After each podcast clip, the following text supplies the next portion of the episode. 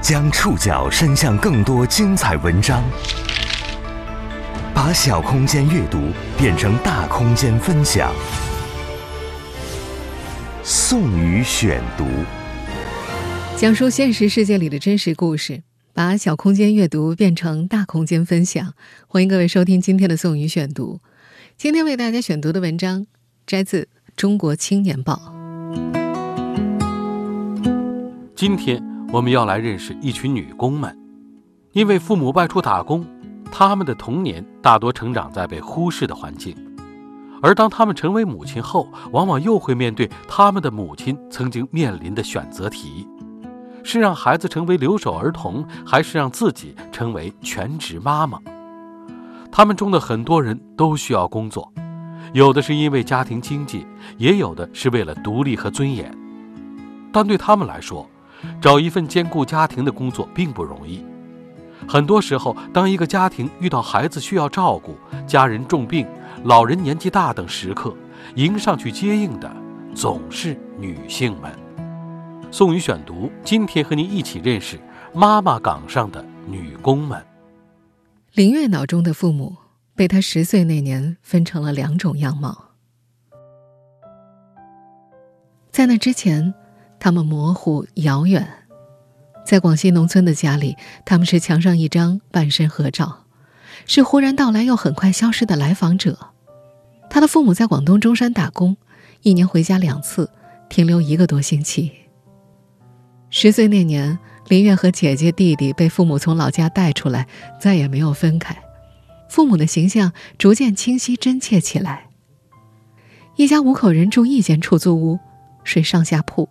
条件艰苦，但母亲常做美味的白斩鸡，一家人围在一起吃。林月从初中毕业就开始打工了，给超市上货，去饭店传菜，在流水线加工食品。尽管她做的工作总是很辛苦，但当了母亲之后，她坚持把两个孩子带在身边。她一直记得自己小时候和亲戚生活在一起，早早就懂事了，习惯做家务。想要一把瓜子都不会开口，他不想让自己的孩子经历这些。但对林月来说，在广东中山带着孩子找一份兼顾家庭的工作并不容易。同样生活在这个城市的冯佳琪也觉得不容易，但是，他需要一份工作。回想童年时代，冯佳琪也觉得父母一直在忽视自己，父母外出打工。母亲在村里经营小卖部，人和店几乎不分身。他提的需求，母亲总是以忙为理由拒绝。他和同学闹别扭，把事儿憋在心里，他们没空听。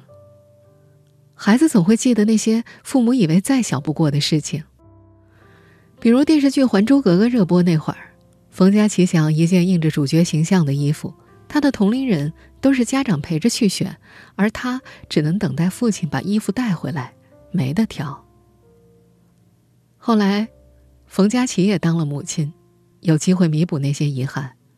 她常常花几个小时给孩子读书。小儿子喜欢奥特曼，她就买回印着相关图案的儿童服装。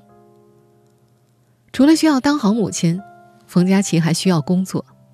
在小儿子上幼儿园之后，她开始重新寻找工作的机会。有工作才能赚钱。她要自己赚钱给孩子花，买东西不需要向谁解释，吵架时不止老公一个人能拉高音调。二十八岁的黄春花也曾经因为生育停工四年，买菜路过曾经就职的工厂，她会多看两眼，家庭开支，女儿优先，她的喜好留在购物车里。有时黄春花经过家附近的奶茶店，看到排队等候的年轻人。这个从前最喜欢喝奶茶的女人只会看几秒，然后离开。她想念金桔柠檬茶的味道，也想念自己可以自由支配工资的时光。因为生育停工的日子，总和金钱上的窘迫捆绑。流传在女工之间的故事包括：有人停工全职育儿，给小孩买奶粉、买尿不湿，会被丈夫抱怨钱怎么花那么快；还有人在超市购物，丈夫拒绝为其选购的物品买单。这些故事总是和独立尊严相联系的，但更多时候，女工们在生育之后重返流水线，是为了一个显而易见的理由：增加家庭收入。在湖北，四十五岁的向金燕创办了武汉加十分服装工厂，专门招收妈妈们。三个厂区有两百多名女工，在其他企业用工荒的时候，这家工厂曾经一天接到八个求职电话。在向金燕接触到的求职者里，有本地人生了孩子不想外出，也有来自福建、山东、云南的女人带着孩子找出路。有人打来电话时在哭，有个贵州单亲妈妈说要带孩子，要给母亲治病，想举家前来。她说向金燕这里是她的最后一根救命稻草。向金燕记得，厂里一名女工生完二孩，孩子刚满月就来上班了。她告诉向金燕。丈夫一人收入不够，自己要赶紧赚钱。干了几天活儿，她的体力跟不上，只得回家。可没过多久，她又回来了。向金燕有两个女儿，大女儿出生后，她和丈夫到外地工作，把孩子交给老人。后来，大女儿常说自己是留守儿童，对父母的印象是离去的背影。于是，二女儿出生后，她辞了工作，在家待了两年多。在全国很多务工人员的流出地，打工的母亲们总要面临那道选择题：让孩子成为留守儿童，还是让自己成为全职妈妈？不过，很多时候这道选择题轮不到他们来选，有孩子似乎让他们直接丧失了很多就业机会。宋宇选读继续播出：妈妈岗上的女工们。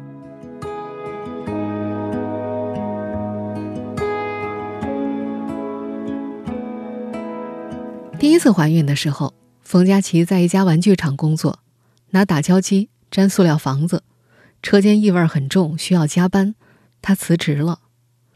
五年后，她重新开始找工作，面试时只要一提孩子小，机会就变得渺茫。有一回，她去一家床垫经销公司竞聘销售员，面试官问她：“你能出差吗？”她说：“试试看。”对方反问。你有俩小孩，怎么是？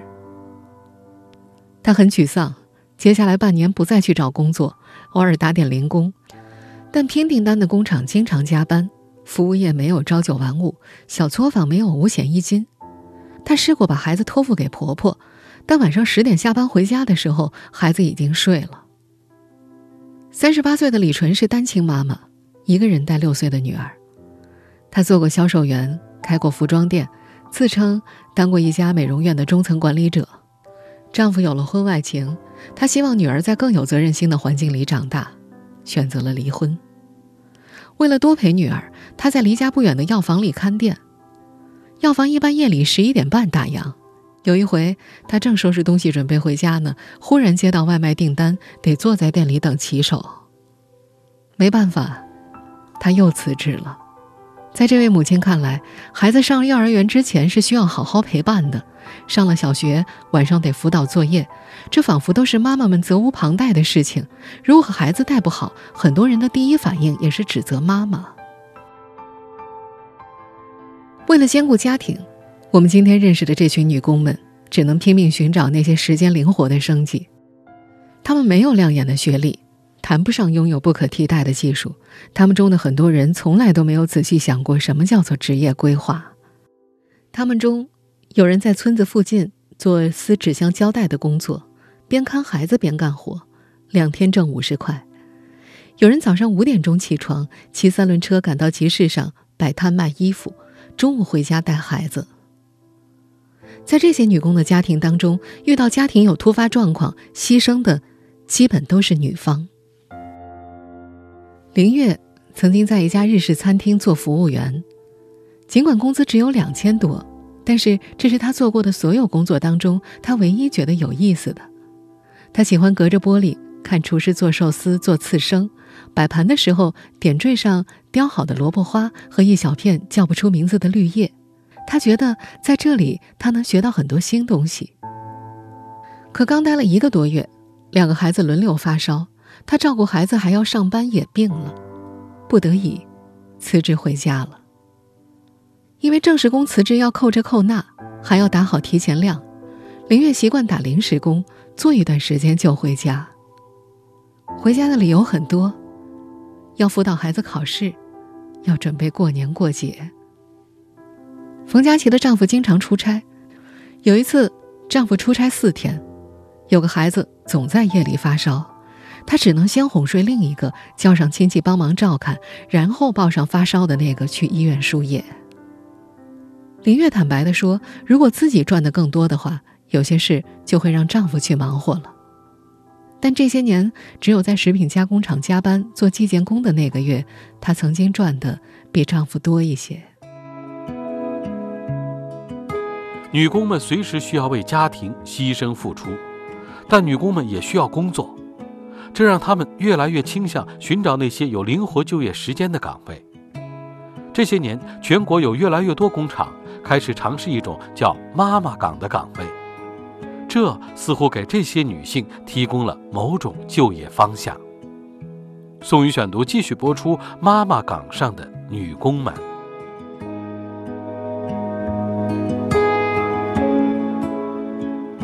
二零二零年，冯佳琪听朋友提起附近有个工厂很适合像她这样的妈妈，她再三问：“只用工作八小时吗？可以随时请假吗？”得到肯定的答复之后，她前去应聘。这家企业是广东中山悦辰电子实业有限公司，一家成立十年的电子产品生产企业。她的妈妈岗车间有三条生产线。两百二十九名女工，在这里工作的女工们年轻的二十出头，也有超过五十岁的。车间里，女工们装机芯、贴绒布、打螺丝、焊烙铁、戴耳机测音、套袋打包装，每天工作八小时。企业生产的音响贴上飞利浦、海信、哈曼卡顿等品牌的标签，销往欧洲、北美洲。这里的女工拥有请假自由，可以随时请产假。带薪年假和旅游探亲假，妈妈岗和其他岗位同工同酬，福利相当，月工资三千元左右。因为为妈妈们提供灵活就业岗位，这家企业还上过央视新闻。位于广东中山市港口镇的这家电子公司有一个独特的妈妈岗车间，在这里工作的全都是要带娃的妈妈。公司可以随时请假的弹性工作制，让当地不少全职妈妈顺利实现再就业，还能自如的兼顾工作和家庭。这家企业的人事助理邝转地回忆，几个月来，几乎每天都有女工来应聘妈妈岗。这些人来自附近村镇、市区，也有外地人是看了新闻找过来的。如果小孩，呃生病啊，或者家里的老人家生病啊，可以随时请假回去，呃，又有六六百块钱的补助，又有年终奖。说话的这位就是冯佳琪，她已经在这儿工作一段时间了，她的职位是助拉，比普通女工高一级，常要推着零件行走在车间，给流水线备货。到了傍晚五点半，下班铃声响了，几分钟之后，整个车间就空了。这些女工大多要赶时间，她们要骑上电动车去幼儿园接孩子。五点放学，晚接一个小时就要多花十块钱。黄春花在二零二零年也来到了这条生产线，为音响主机贴操作指南，给机箱底部贴防滑垫，每天枯燥的动作要重复几百次。午休的时候，他会和工友们点奶茶喝。他把附近新开的店都探了一遍，重获奶茶自由。对于不工作行不行这个问题，这些女工的答案都是不行。有人说，女人不能连买卫生巾都要找人要钱。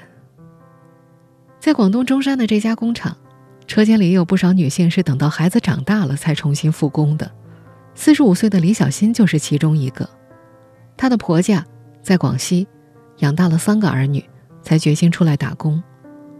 李小新喜欢跳舞，周日晚上和一群外地女工在工厂的舞蹈室跳了两个小时。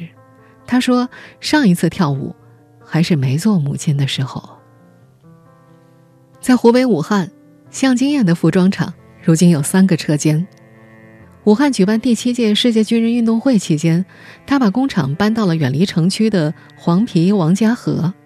工厂有女工通勤不便。向经验让他们居家工作，他把原材料备好，量大的开车送过去，量少的让女工自己来取。三五天做完一批来交货，然后再领新的。有人在家里买了价值几千块的缝纫机，有个女工告诉向金燕，自己早晨起来送完孩子上学，把菜买来摘好，把米放进电饭煲，汤炖上，就开始踩缝纫机了。这种灵活就业方式并没有影响订单的完成效率。此后，求职的女工如果离场较远的话，向金燕就让他们直接在家里做。她给女工们买了保险。准备了红色的工服，寓意红红火火，希望他们永远告别手心向上的日子。他把七八条红底白字的横幅挂在厂区的墙上，这些口号是向金燕和妹妹想出来的，一共列了二十多条。他念给女工们听，大家叫好的就应出来。他最满意那条“独立的女人靠自己才是女王”。发工资的日子，他转账给女工，有人回他。谢谢老板，让我成为女王。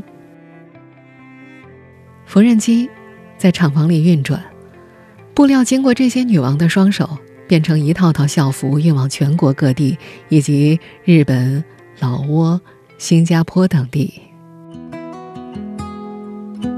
近几年，在广东的不少乡镇，招工难已成工厂面临的普遍问题。妈妈岗的出现，不仅解决了当地企业的用工困难。也让找不到合适岗位的妈妈们有了用武之地。宋宇选读继续播出：妈妈岗上的女工们。前些年，在广东中山，为了给自家电子厂招工，人事助理邝转弟和同事去当地热闹的集市摆摊，结果根本就无人问津。二零一七年，公司副董事长于青听人说，附近有个村子，不少妈妈都找不到合适的工作。就把妈妈们招进了厂里，负责相对简单的产品装配，每天工作八个小时。消息传出去之后，车间里的妈妈变多了。为了应对难以避免的请假，厂里用上了全能工制度，培养随时能够顶岗的机动工人。三年以来，十多个人的妈妈岗慢慢延展出了一条生产线，又形成了专门的车间。目前，这家企业的一线员工有七百多人。女工占了七成，妈妈岗占三分之一。这些女性珍惜工作的机会。冯佳琪在厂里的时候几乎不闲着，给流水线备好货之后，他常常帮临时请假的工友顶岗，整理车间里散落的物资。二零二零年，这家电子企业的产能逆势增长了百分之六十八，企业干脆缩减了劳务工数量，把更多名额用来招揽妈妈。以前吧，我们的外地和本地的比例可能在一线工人上是大概六比四的，就是说我们只有百分之四十是本地工人。我们目前的本地员工已经达到了七成以上了。中山市妇联的微信公众号每隔一段时间就会发布招收妈妈岗的企业信息，各个街镇妇联定期收集有就业需求的女性信息，对接附近企业能提供的岗位。今年截止目前。他们已经统计九十八家企业两千多个可以弹性工作和柔性管理的岗位，他们帮助近五百名女性实现了灵活就业。中山市妇联二级调研员刘玉平记得，十多年前，妇联为了帮妈妈们增加收入，主推大嫂工作坊，定期给村镇妈妈们提供手工活比如像剥开坚果了，给牛仔裤剪线头了。最近看到月晨设置妈妈岗被央视报道，他很困惑，怎么就成了热点了呢？后来这位调研员想明白了，因为现在生育政策调整了，生育带娃的宝妈需求增加，全社会也许都需要增加这些岗位。企业它需要解决季节性、周期性、阶段性用工的难题，这些问题通过灵活就业能够得到很好的解决。有媒体报道，根据世界银行的数据。二零二零年，中国女性劳动参与率位列全球第五十五位，与大部分发达国家和大型经济体，比如金砖国家相比，都处于高位。今年九月，国务院妇女儿童工作委员会发布的信息显示，目前中国女性人口超过六点八八亿，全社会就业人员当中，女性占比超过四成。不过，中山市港口镇妇联主任陈丽华也说，妈妈岗的设置源于企业。没有来自政府的额外补贴，用工模式也只能模仿，不容易复制。他接触过不少企业，一些私营企业订单时间紧，聘用可能忽然请假离职的妈妈风险较大。还有的企业，女工工作日上不满八小时班，还要给他们买全额社保，负担不起。在武汉，最初开办工厂的时候，向金燕常常在厂里一天也等不到一个应聘者。他发现，年轻人大多青睐更自由的服务业，不想上流水线。向金燕的服装厂有计时和计件两种薪酬制度，女工只要请假，空闲时都会自觉补上工作量。有人早晨六点来车间，也有人自发加班晚走两三个小时，节假日只休半天。开工厂最初几个月，向金燕都在亏钱，如今他的盈利主要靠电商部销售，工厂。只是保障货源，附近也有工厂缺人，承诺一天给一百五十块工资挖他的妈妈工们。可不到一个星期，走了的女工又都回来了，因为说好的工资停发了。有老板告诉向经验，用同样的模式，自己一个月要在一个人身上亏一千五百块钱。近年来，全国各地也都有零星的妈妈岗尝试，比如浙江一家企业十一年前开始招揽出租车司机的妻子和军嫂。工作时间弹性管理，而在江西崇仁县的一些服装、雨具等企业，则瞄准了陪读妈妈，在学校附近办了社区车间。山东某食品企业、江苏某时装公司都设立了妈妈班，排班作息按照子女上学的时间进行。智联招聘发布的《二零二一中国女性职场现状调查报告》显示。百分之四十三点九的企业没有任何针对女性的政策和福利，只有百分之十四点五的企业为女性设置有弹性工作制。不过，放眼全国，能够提供大量妈妈岗工厂的还是极少数。这样的工作最适合居住在附近乡镇的女性，外地人辞工率比较高。无论是外地女性还是本地女性。总有一些辞职理由是令人心酸的，比如孩子去幼儿园不能适应，家人生重病，老人年纪大了，这些时刻总是家中的女性迎上前去接应。有工作有收入，更多时候给这些女性带来的是自信。虽然她们依然要为家庭付出和奉献，但她们已经逐渐开始考虑。个人需求，宋宇选读继续播出。妈妈岗上的女工们，一个多月前的国庆假期，武汉的向经验看到有女工在群里发视频，几个人相约出门唱卡拉 OK。他们说辛辛苦苦的赚了钱，怎么也要去享受一下。闲暇时间，也有人在群里喊：“逛街去不？”他记得。女工们原来说过，自己的收入几乎全部都给了家庭和孩子。在广东中山做电子厂人事助理的邝转娣开玩笑说：“女人做了妈妈以后，要身兼多职，当职员、做清洁、会育儿，好像一夜之间都要学会，还只拿一份工资。”当母亲之前，冯佳琪总能挤出时间和朋友聚会，不看时间，说走就走。如今他想吃宵夜的话，要等孩子睡熟。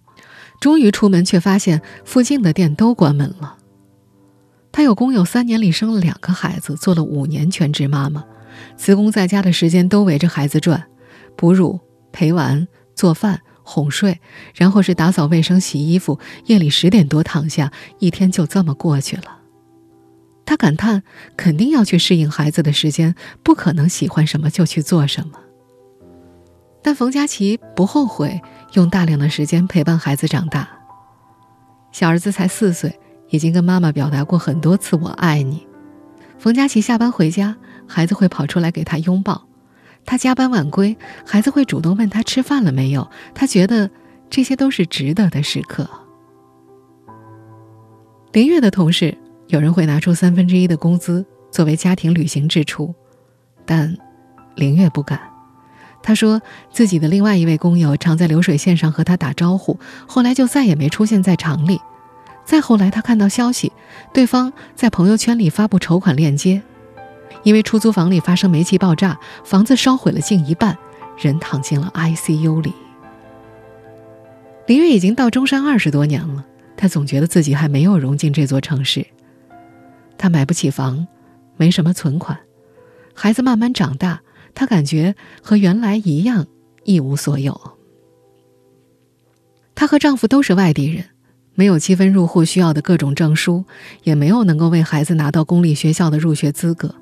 私立小学一年的学费几万块，孩子们快毕业了，学校组织假期夏令营，一个星期一万块，几乎没思考，她放弃了。她的两个孩子成绩差别很大，这让她有时候开始自我质疑：小儿子成绩不理想，是不是因为他又上班了，没能全职陪伴造成的？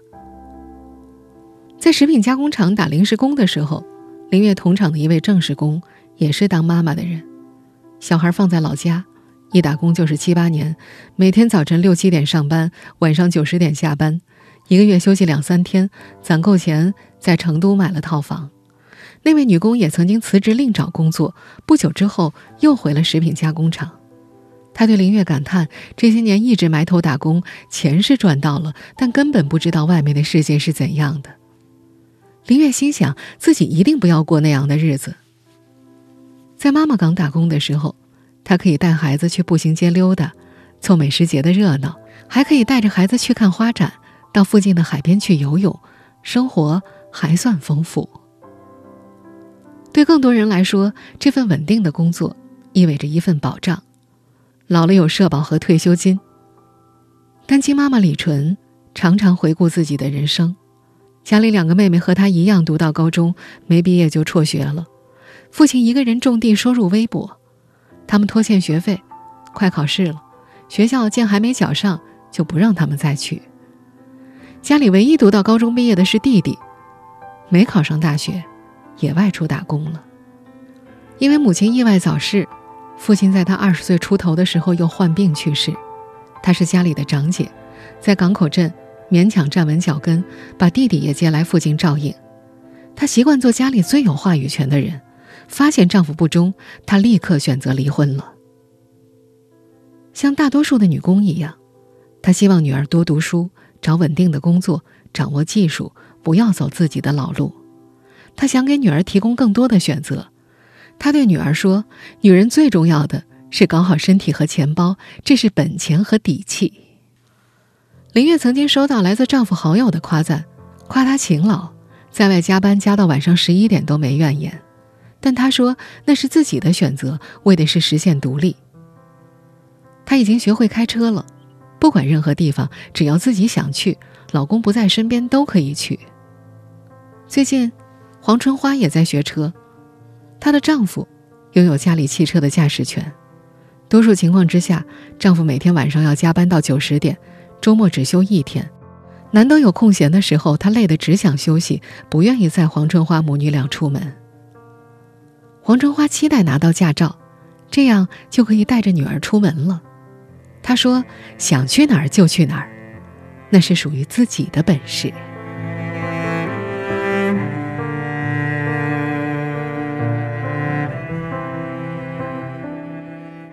以上您收听的是宋宇选读。妈妈岗上的女工们，本期节目摘自《中国青年报》。收听前复播，您可以关注本节目的同名微信公众号“宋宇选读”。我们下期节目时间再见。